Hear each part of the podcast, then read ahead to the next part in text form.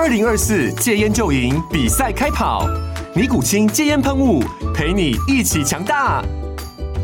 戒烟不容易，单靠意志力戒烟的人，时常无法克服戒断症状而失败。尼古清戒烟喷雾将是你的神队友，简单一喷，药品急速释放，立即缓解七大戒断症状，不限场合提高戒烟成功率。除了尼古清神队友，你还可以寻求专业医疗人员协助，一起迈向戒烟成功之路。尼古清戒烟喷雾，用科学方法戒烟，请咨询全台各大药局及戒烟门诊。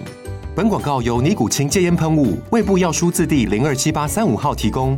嘉安嘉护股份有限公司，台北市中山区民生东路三段二号十楼，北市卫药广字第一一三零三零一九零号。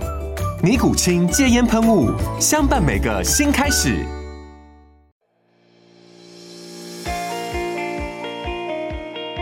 大家好，我是美股航海王，欢迎你们。很多人都说想学美股，但不知从何下手。在这里呢，我会跟大家分享自己多年的实战经验和心法，和大家一起出海航行哦。让我们一起成为美股航海王吧！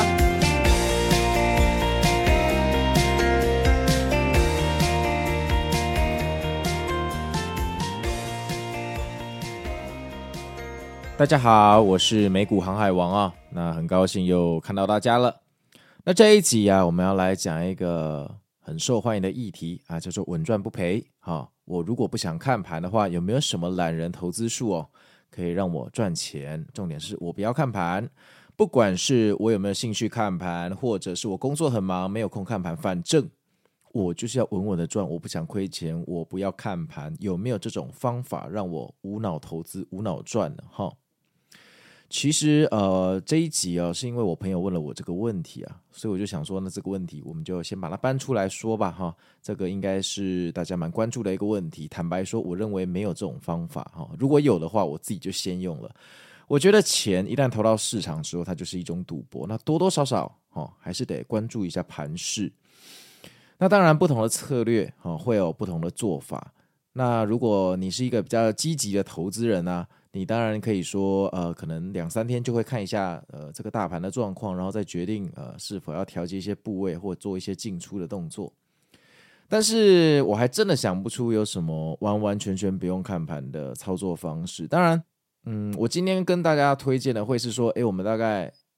一两个礼拜看一次就好了，就是偶尔看一下就好了。我们不需要一直盯盘。那这样的懒人投资术是有的，但是如果你要说真的完完全全不关心的话，除非啦，我认为唯一的可能性就是你忘了你这笔钱放在这个账户，那当然就不会去看盘了。哦，那当然就不会去看盘，做到真正的 buy and hold 哈。就像托斯科兰尼说的，这个投资人啊。在买了股票到卖出股票的期间，最好的事情其实是去睡觉哈，而不是做任何的操作哈。这句话真的非常非常有智慧，我自己其实也是呃蛮有感慨的哈。这个事情，好，回到我们的主题哦，嗯，其实这个懒人投资术哦，我自己有经历过一个故事，就是有一次我去那个百货公司那个一零一啊，然后在那边闲晃，我们逛街，然后走进去看了一下手表，然后我还记得那个时候服务生是一个年轻的女生跟一个老妈妈。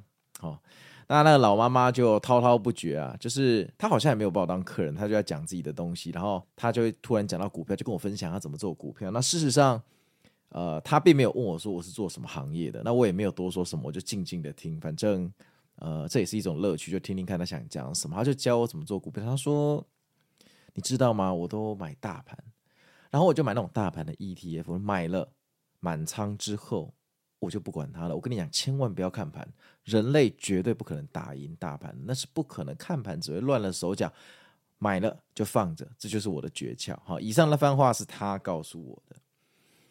然后我在想，这个做法当然不能说不对，哈，不能说不对。而且坦白说，这个做法有时候绩效还比我的绩效好了，哈。因为有时候进进出出，如果说趋势没有照预期的发生走，其实 buy and hold 真的是一个非常强大的策略，就是立于不败之地。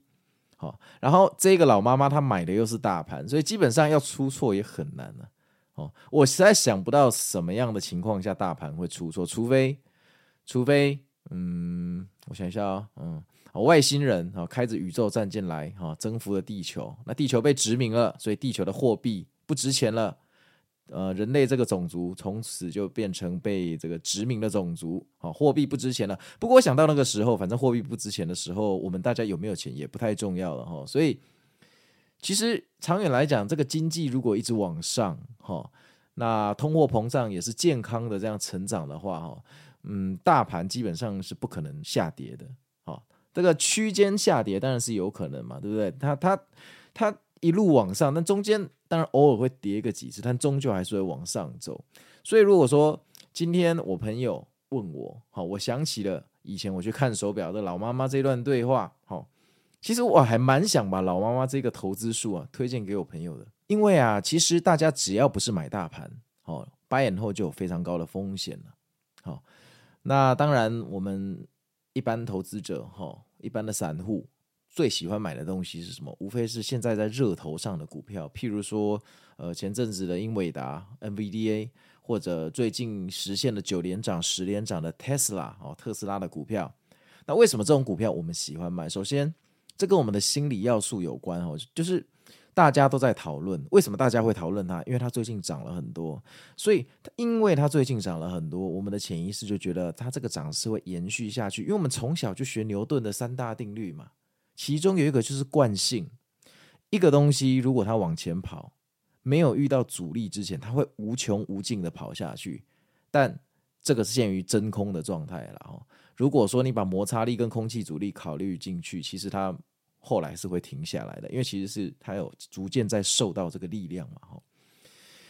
那大家都学了这些定律，看到股票，当然呃，下意识就会觉得说，哦好，那股票现在在涨，以后也会涨嘛，对不对？所以大家就去踊跃的买进，买进之后就继续推升那个股价，然后股价更高了，就吸引更多人的话题，大家就更进来买，所以。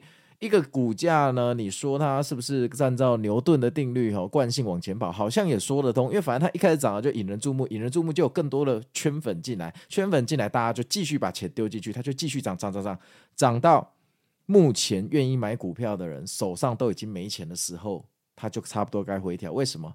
因为到这个时候，第一批进场的人已经获利满满的口袋了，他差不多也要变成空头了。我们之前说过。想获利了结的多头就是潜在的空头，所以这个时候局势就发生了一点点变化，开始有人开始想获利了结了。然后专业的空头呢，他知道这个时候开始有人可能想获利了结，他就进去放空。所以呢，空头的放空加上多头的获利了结，股票就开始回调。晚进去的就是被套牢，哈，这这个总是这个循环，永远不会变。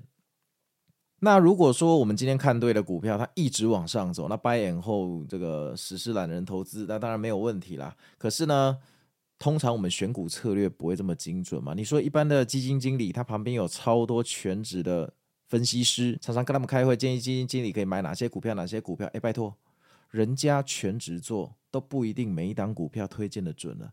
我们兼差做投资，为什么我们会觉得我们每一档都会推荐的很准？这很显然是不合逻辑嘛，这个叫做我们自我感觉良好，对不对？我们自己觉得我们眼光看得很准。我们之前 Podcast 说过，成功者的习惯，对不对？相信自己跟坚持到底，又又跑出来乱的。那事实上，我们客观的来看这件事情，全职的分析师推荐股票，胜率说不定都不到一半。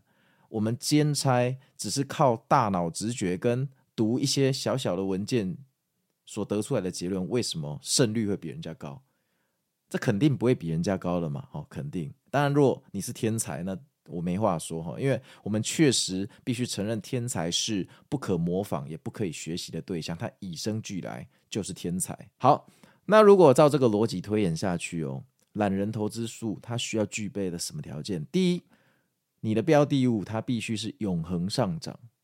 不然你 buy and hold hold 到最后，你的口袋不是钱，是满满的鲜血。好，所以第一，你要确认你的标的是永远上涨。而我在这里老实的跟大家讲，除了大盘，没有东西是永恒上涨。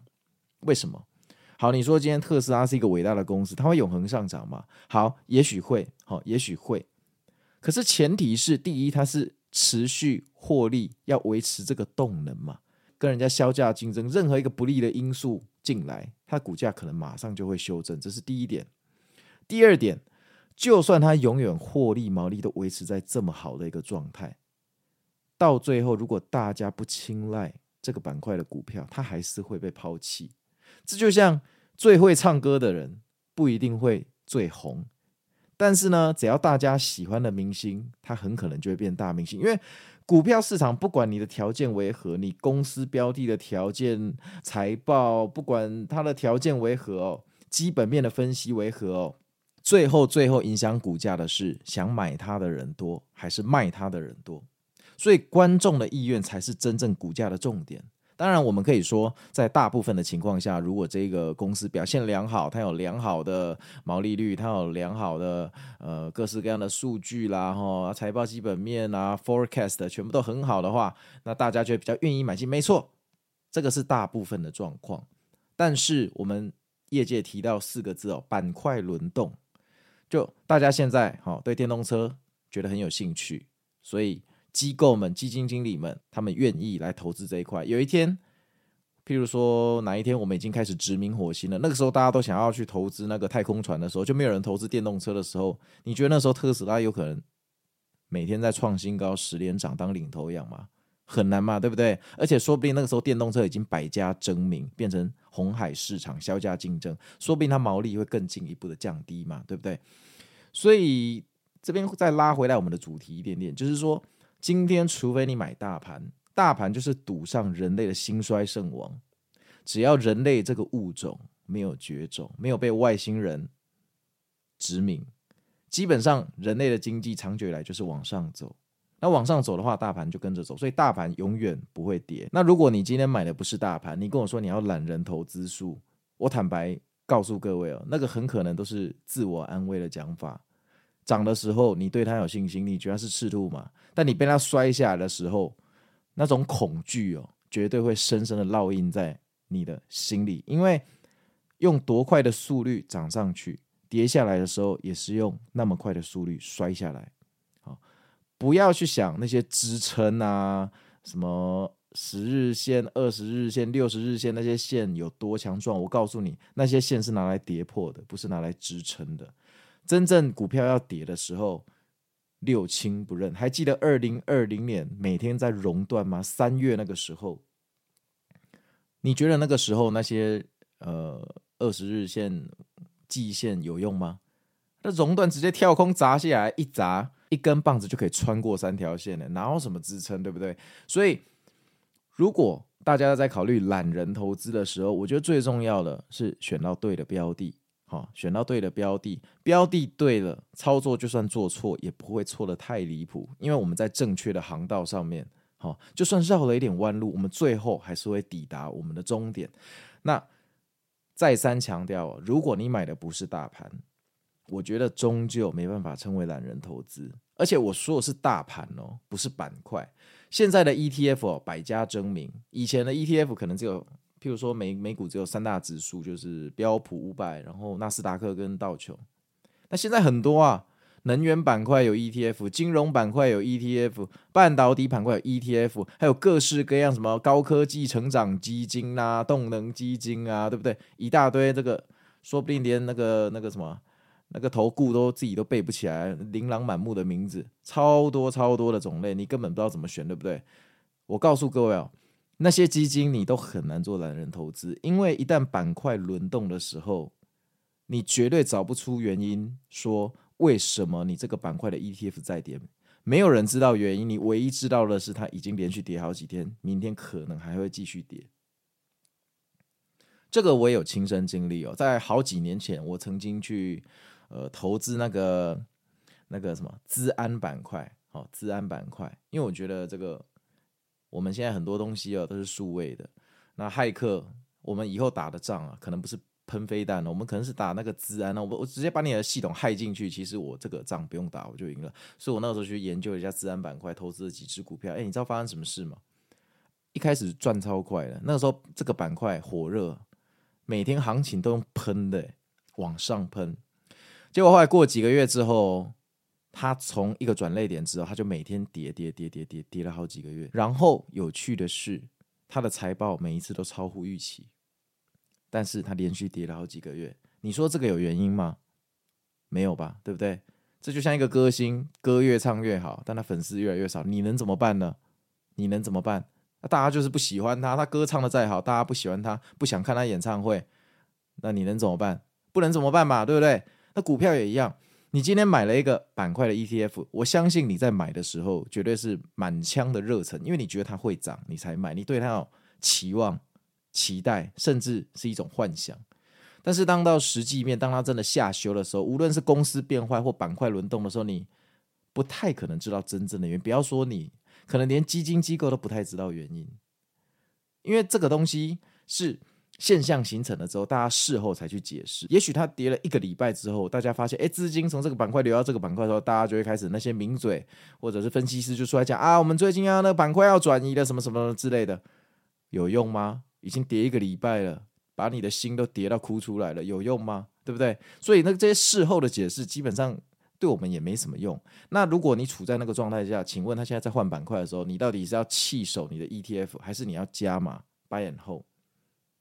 我相信对我们一般的散户加码是非常困难，因为你永远不会知道说这个过气的板块哦，未来会不会有资金再进来，再爱上它，然后再开始买它。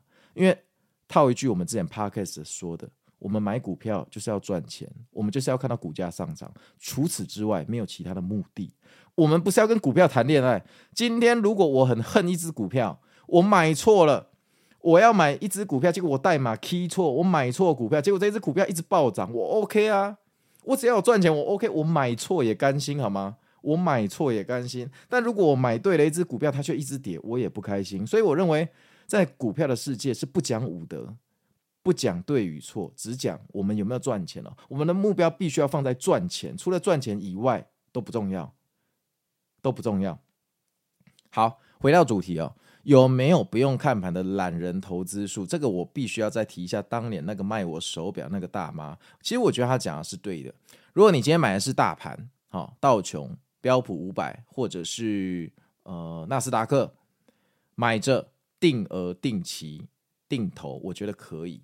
好，譬如说，你就固定每个月五号发薪水，六号你就去买，每个月买一次，不管它跌得多严重或涨得多严重，照买不误。因为长期下来，你会买在一个平均价格。然后，既然它永恒上涨，所以你终究会赚钱，这是不败的策略，这没有问题。好，这没有问题。但是呢，我们要想一下啊，今天这个策略，唯一的问题是，如果遇到极端状况，你能不能撑下去？什么叫极端状况？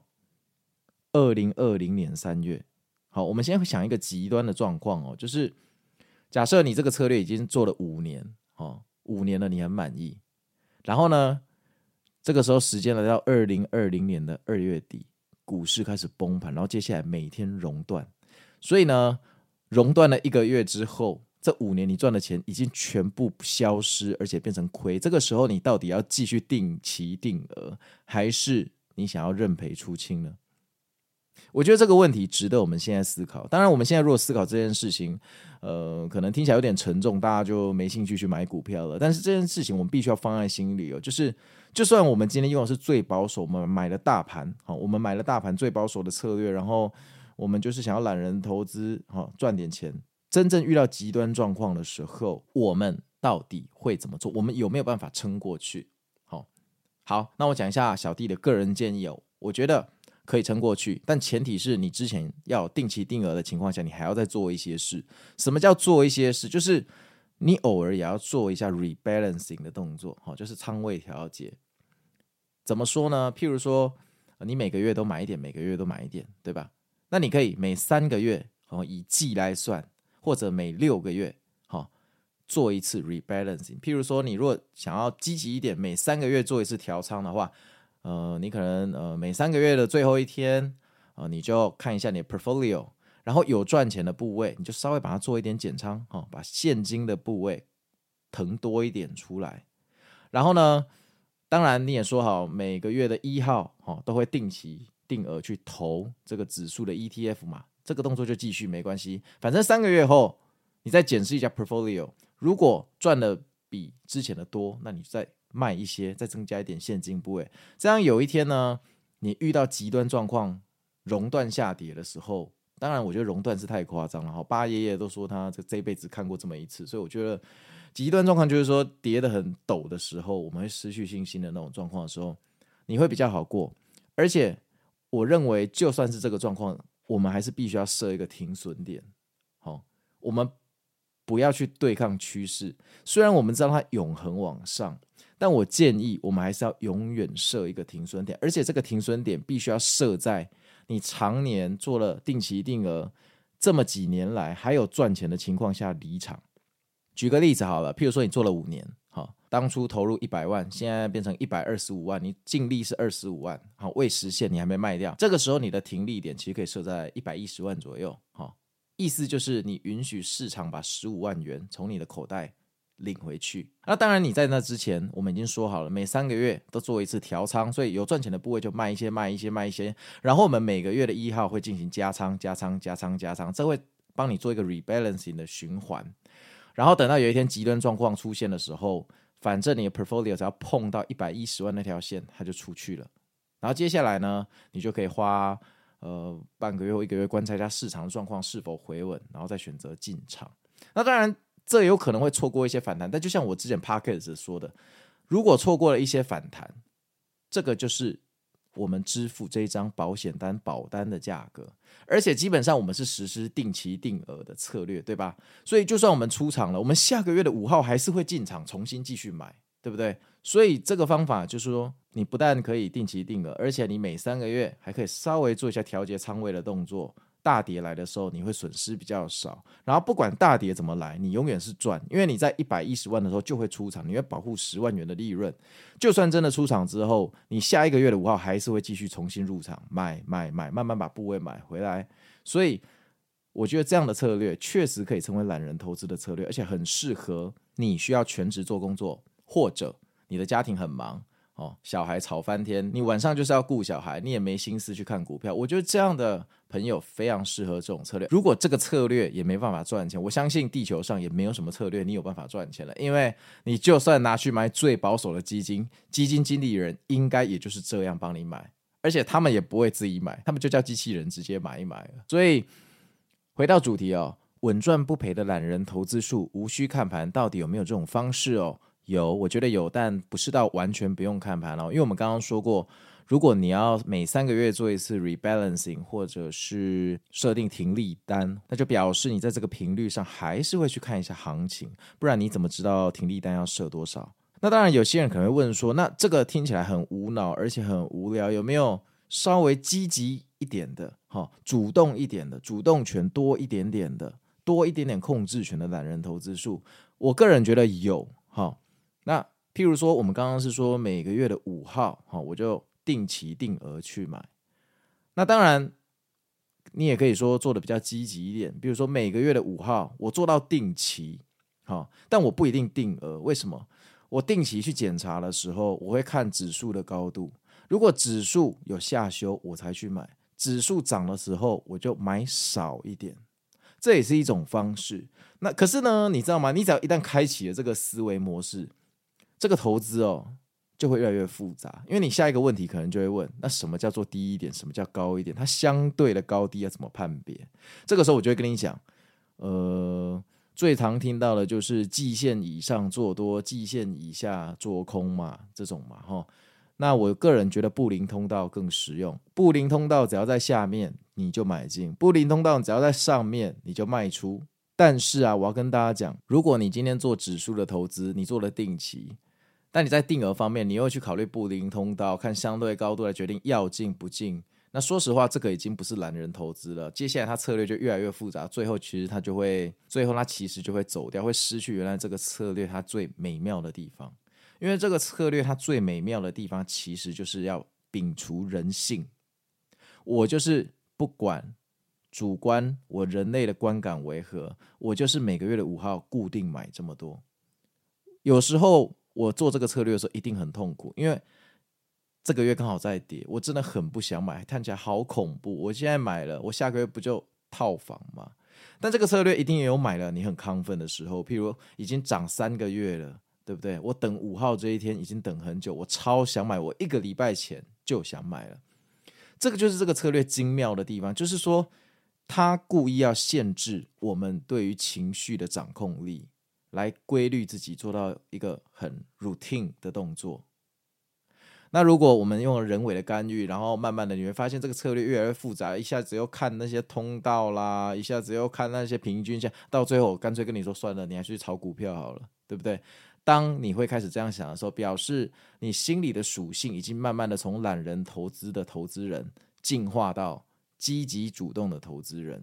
好，那当然我们也可以折中一点，比如说你账户一半的钱就拿去做真正的懒人投资，另外一半的钱。如果你怕选股有风险，选板块有风险，你也是可以买大盘的 ETF，但你可以做主动型的投资，主动进出，尽量做到买在低点，卖在高点，这样也可以。反正不管怎么样，都比选个股来的安全一点，因为毕竟选个股是最难的，选板块次之，选大盘是最安全的。只是它比较无聊，很多人不能接受，或者说做一做就发现太无聊了，手痒了。啊，就回去玩个股了，或者说我朋友的个股赚了五倍，我还在这边跟大盘这边搞这个五趴十趴，浪费我时间，最后又跑回去做个股，也常常听到这样的案例哈。所以这个最后取决于我们当初的初衷。回到我们这 Podcast 今天的主题，我是一个上班族，我是一个很忙的企业主，我就是没时间管我的钱，我想要它稳定增长，我想要。尽量不花心思在上面，我愿意赚少一点。